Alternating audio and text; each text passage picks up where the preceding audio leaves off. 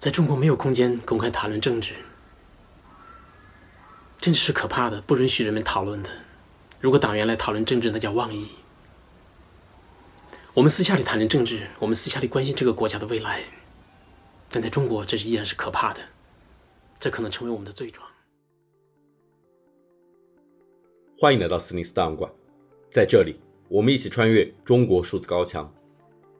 大家刚才听到的声音，是来自新公民运动的主要创始人和标志性人物，知名人权律师许志永。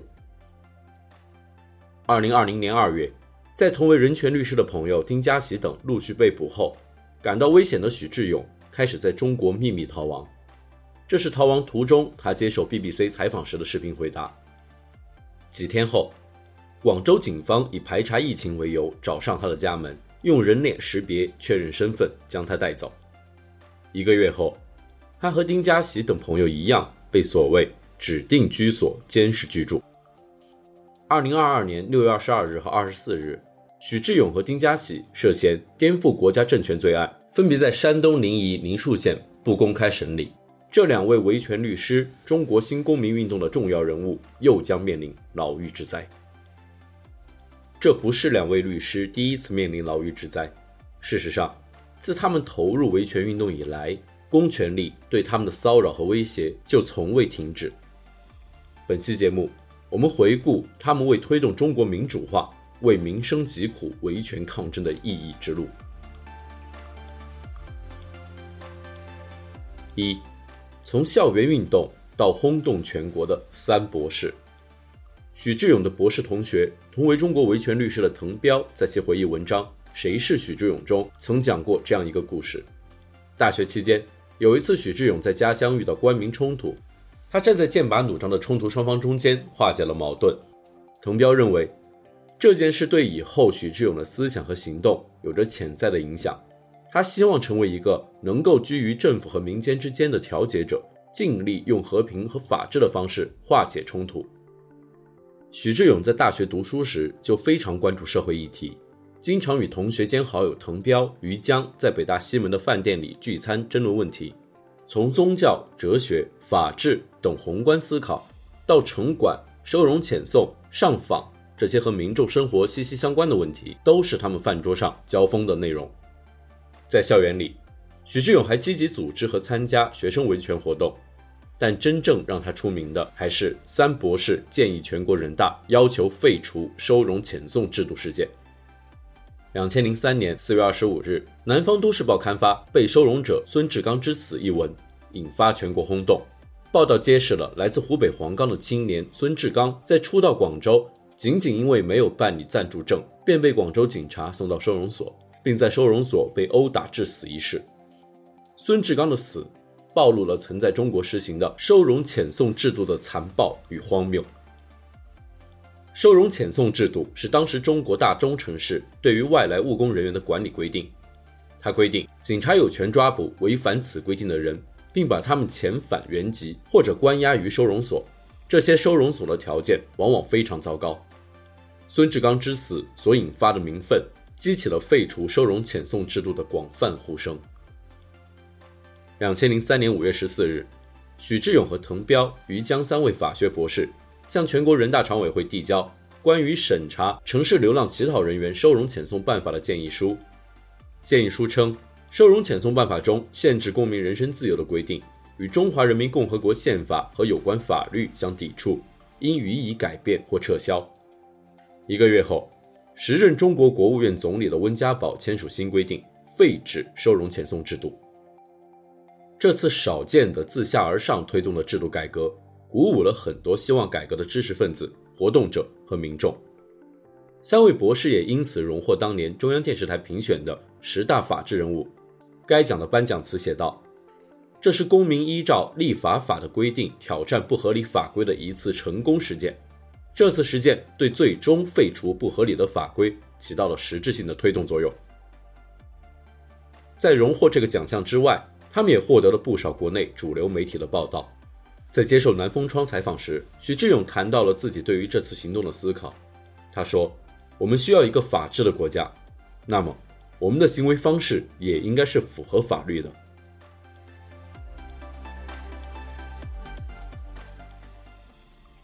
二，许志勇、丁家喜初次被捕与频繁遭到镇压的公盟。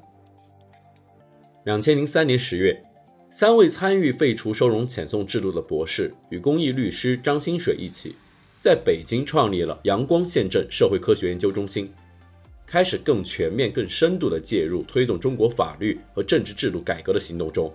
后来，因为面临当局的压力，他们将这个中心依次更名为公盟、公民。公盟所发起或参与的公民行动包括。许志勇作为独立候选人参选并成功当选海淀区人大代表，撰写多份中国人权发展报告，要求中国当局批准《公民权利与政治权利国际公约》，为各种社会事件的受害者、上访者提供法律援助等等。与公盟的积极活动相伴随的是当局越来越严厉的打压。两千零九年，北京警方以涉嫌逃税为名拘留许志勇。后在社会和知识分子联名信的压力下，又于一个月后将其释放。在公盟的工作中，丁家喜也是组织的重要一份子。与相对高调的许志永相比，丁家喜的媒体曝光相对较少。他们的朋友郭飞雄曾这样评价两人：他说，如果说许志永是新公民运动的头脑、精神领袖，那么丁家喜可称为新公民运动运行的心脏、卓越的组织家。丁家喜是工科出身，在成为人权活动者之前，当过工程师和商业律师，也曾是一个律师事务所的高级合伙人。现存关于他个人经历的资料很少，但有关他和许志永一起在公盟参与维权活动的信息却非常多。自2010年开始，已改名为公民的公盟开始关注教育平权，呼吁取消流动子女的中高考户籍限制。他们递交材料，呼吁制度改革。并与学生家长一起演讲请愿。教育部坚持保护京沪利益，那我们的利益是来保护。我们坚决要求公开听证。今天我们撕开这个黑幕，我们每一个人的意愿都在这里表达一下。我们要求公开、公正的进行听证。在居住地工作生活纳税多年。在居住地工作生活纳税多年，仅因没有北京当地户口，仅因没有当地户口，孩子不能随父母在居住地平等接受教育，孩子不能随父母在居住地平等接受教育。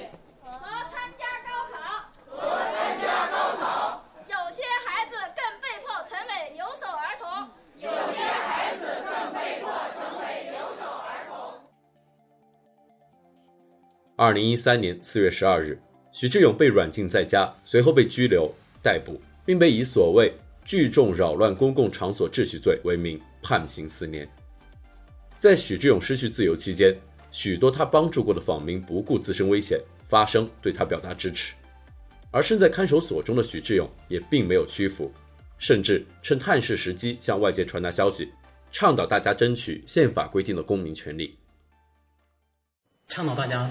做公民，堂堂正正做公民，嗯，践行宪法公宪法规定的公民权利，履行公民责任，嗯，推动教育平权，嗯，实现子女就地高考，嗯，呼吁官员财产公示，在这荒诞的时代，这就是我的三大罪状。在这次被捕案件的庭审当天，尽管警方在法院外重重布控，仍然有勇敢的市民在法院外支持声援许志勇，高呼许志勇无罪。是这个民族的良知，最勇敢的人。他这个律师和他自己都不愿意在这上面说一句话，那这个案子怎么审啊？早就内定好了，应该是这这大家都心知肚明，都潜规则，哪有法律？专制下就没有法律。这些国家的土地、水源，所有的都被污染了。这些贪官污吏们把国家都掏空了，都把财产挪到他们的敌视国家去了。他们丧尽天良，我说。什么扰乱社会秩序，就是就扰乱他们贪腐的秩序，扰乱他们的潜规则而已嘛，仅此而已。哈哈，有法律吗？专制下就没有法律。那你今天这样说话，你害怕吗？我生不如死，我害怕什么呀？来吧，连自由都没有，我是公民吗？我在这里长这么大，我四十多年了，连一张选票我都没见过。他们天天代表我们。他代表谁呀？他们丧尽天良。几乎同一时间，丁家喜也被当局以所谓聚众扰乱社会秩序罪判刑三年半。丁家喜律师在之后接受采访时表示，法庭审判中频频打断律师的发言，定罪量刑随意。在庭审中，丁家喜在最后陈述中对审判的荒谬进行了控诉。他说：“这个庭审存在诸多违法，案件被强行拆分，证人不到庭，检察院不提供证据原件，排除由酷刑获得的非法证据的要求不被允许。因要求全国人大对财产公示立法，我却成了钦定的罪犯。要求财产公示是犯罪，杀一儆百，扼杀中国兴起的公民运动。但是。”财产公示不会因为这场审判沉寂，只会有更多人开展。我们为了推动官员财产公示，发了十万张传单，制作了一百多横幅，两次上街，七千多个签名，向全国人大及法制办要求立法财产公示，但是没有得到回应。有官员财产公示概念的人不到一百万，十三亿人的千分之一都不到。我的行动微不足道，我也不后悔，这是良心告知我应该做的事。我要做一个有态度、有声音的中国公民。我要做一只蝴蝶，蝴蝶不停扇动翅膀，一定会引发社会变革的飓风。将来的社会必然是一个公民享有言论、集会、结社自由的社会。正义属于我们，自由万岁！三，夹缝中求生，从释放到再度入狱。二零一七年，许志永刑满出狱。他在一年后撰文回忆监狱生活，文中有对监狱不人道对待的直白展示，也有在狱中对人性的思考。他说，他始终没有屈服，在狱中也要公开读书。有指导员不让他在车间看书，他回答：“看书是底线，如果不让看书，我将彻底不合作。你们就把我送集训队好了。”集训队是监狱中的监狱。一开始。他一天二十四小时被铁链子拴在床上，后来指导员对他看书一事做出妥协。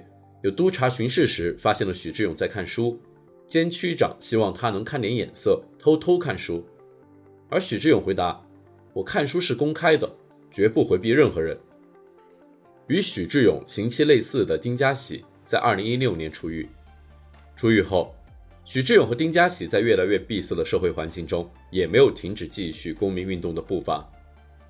二零一九年末，丁家喜等几名维权律师再次被捕，原因是多名律师和公民在厦门的一次聚会。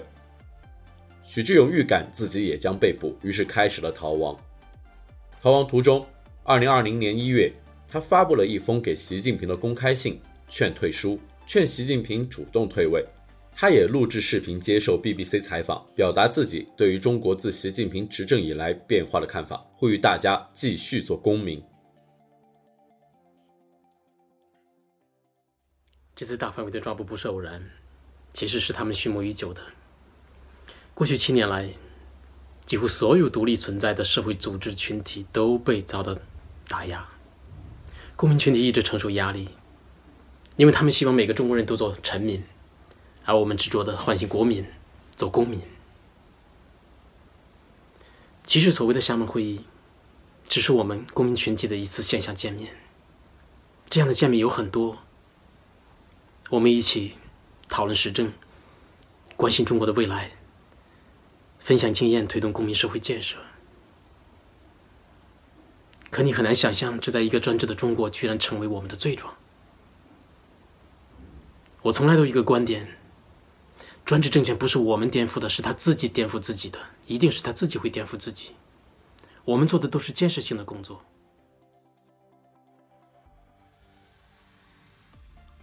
几天后，他在朋友家被带走。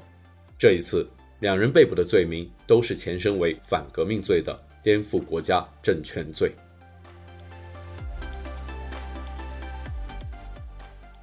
四、争议与批评。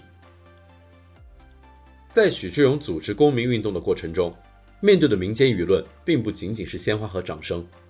除了被清政府的民众攻击，他也曾受到自由派的批评。二零一一年，浙江乐清发生了上访村民遭货车碾死的钱云会事件。由于死者长期为村民权益上访的经历，舆论对于事故原因充满质疑。钱云会事件引发了媒体和网民的广泛关注，并在当地引起了民众抗议。许志勇带队的民间调查团队抵达当地，在调查后得出了普通交通事故的结论，引起广泛争议。在被质疑替官方洗地后，许志勇依然坚持自己的结论，称：“我们不能以非正义的方式追求正义。”针对此事，他的好友滕彪评价说：“你作为一个公民，从死者的尸体到尸检报告到证人，所有这些你都没有权利见到，那么你就没有权利去接近真相。我不是说你的结论错了，而是你没有获取真相的权利，你无法做出结论。你唯一能做的就是考察并质疑官方的程序。正如许志永大学时期调停官民冲突的故事一样。”许志永也不讳言自己的中间道路，在那份备受争议的全运会事件调查报告的前言中，他写道：“秉承理性和建设性原则，对任何人心怀善意，不管体制如何僵化，民怨如何沸腾，我们会执着地在夹缝中走出第三条道路，因为这是我们的信仰，是我们国家唯一的前途。”来自当局一次次的打压与被捕，也没有改变他的这一坚持。而这份坚持，在中国官方对民间的持续打压及其高度集权的政治现状下，显得更具有争议性。二零一九年十一月，当香港反送中运动进入到警察与市民暴力冲突最严重的时候，他发布推特表示：“砸店铺、殴打、火烧不同证件者，此类暴力越过道德底线，沦为骚乱，伤害不到对方，反而使普通市民反感，失去民心。”更使民主运动面临镇压危险。不遵守道德底线的，不是勇武，是暴民。非暴力，必须与之割席。此番言论引发支持香港抗争者的网民的大量批评，但他依然坚称非暴力是他的原则。除此之外，许志永和丁家喜也在经历着社会运动议题的变化。在他们刚开始运作公盟时，性别议题是不被重视的。而当他们第二次面临牢狱之灾时，女权和性别议题已经成为中国社会无法忽视的热议话题。包括他们在内的中年男性人权活动者们，面临着能否在性别议题上不断反思与自省的考验。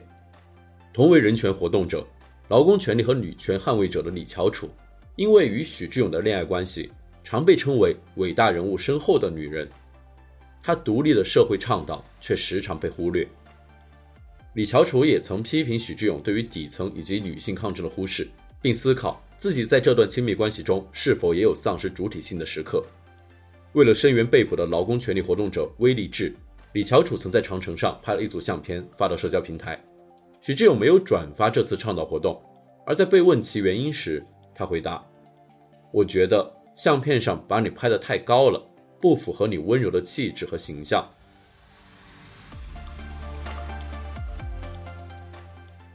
五，作为独立人权抗争者的妻子和伴侣，罗胜春是丁家喜的妻子，在为丈夫奔走呼号的过程中，也成为了一位抗争者。在声援他们的伴侣的过程中，罗胜春也与李翘楚建立了连结。两人相识于二零二零年二月十四日的情人节，那时罗胜春的丈夫丁家喜已经被抓，而许志勇还在逃亡中。李翘楚给许志勇制作了情人节贺卡，也用罗胜春和丁家喜的头像为他们设计了明信片，他们就此成为同行的抗争者。今年六月十五日，罗胜春出席了在日内瓦举行的人权民主峰会，并发表了演讲。演讲中，他讲述了丁家喜的故事，讲到了李翘楚与许志永，也提到了更多受到迫害的中国家庭，呼吁国际社会阻止在中国发生的人权侵害。CCP is lying. They are not lying not only to Chinese, but also to international community.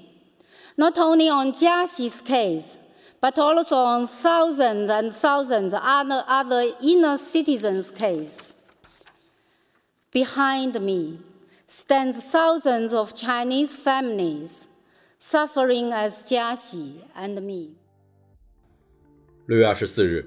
罗胜春在推特上发文称，正在对许志永和丁家喜进行的庭审是一片漆黑的中共国庭审，什么细节都无法得知。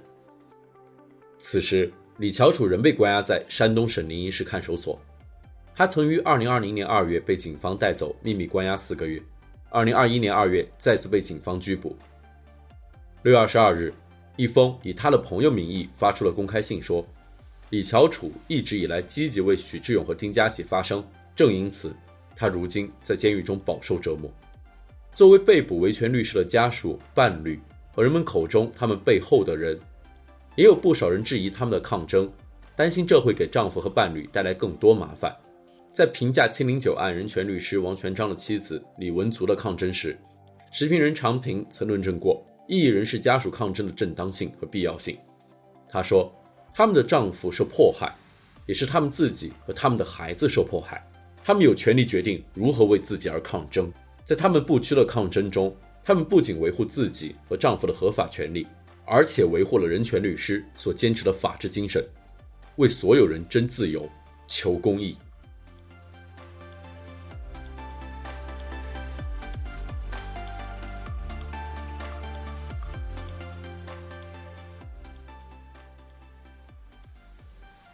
中国数字时代 （CDT） 致力于记录和传播中文互联网上被审查的信息，以及人们与审查对抗的努力。欢迎大家通过电报 Telegram 平台向我们投稿，为记录和对抗中国网络审查做出你的贡献。投稿地址请见本期播客的文字简介。阅读更多内容，请访问我们的网站 cdt.media。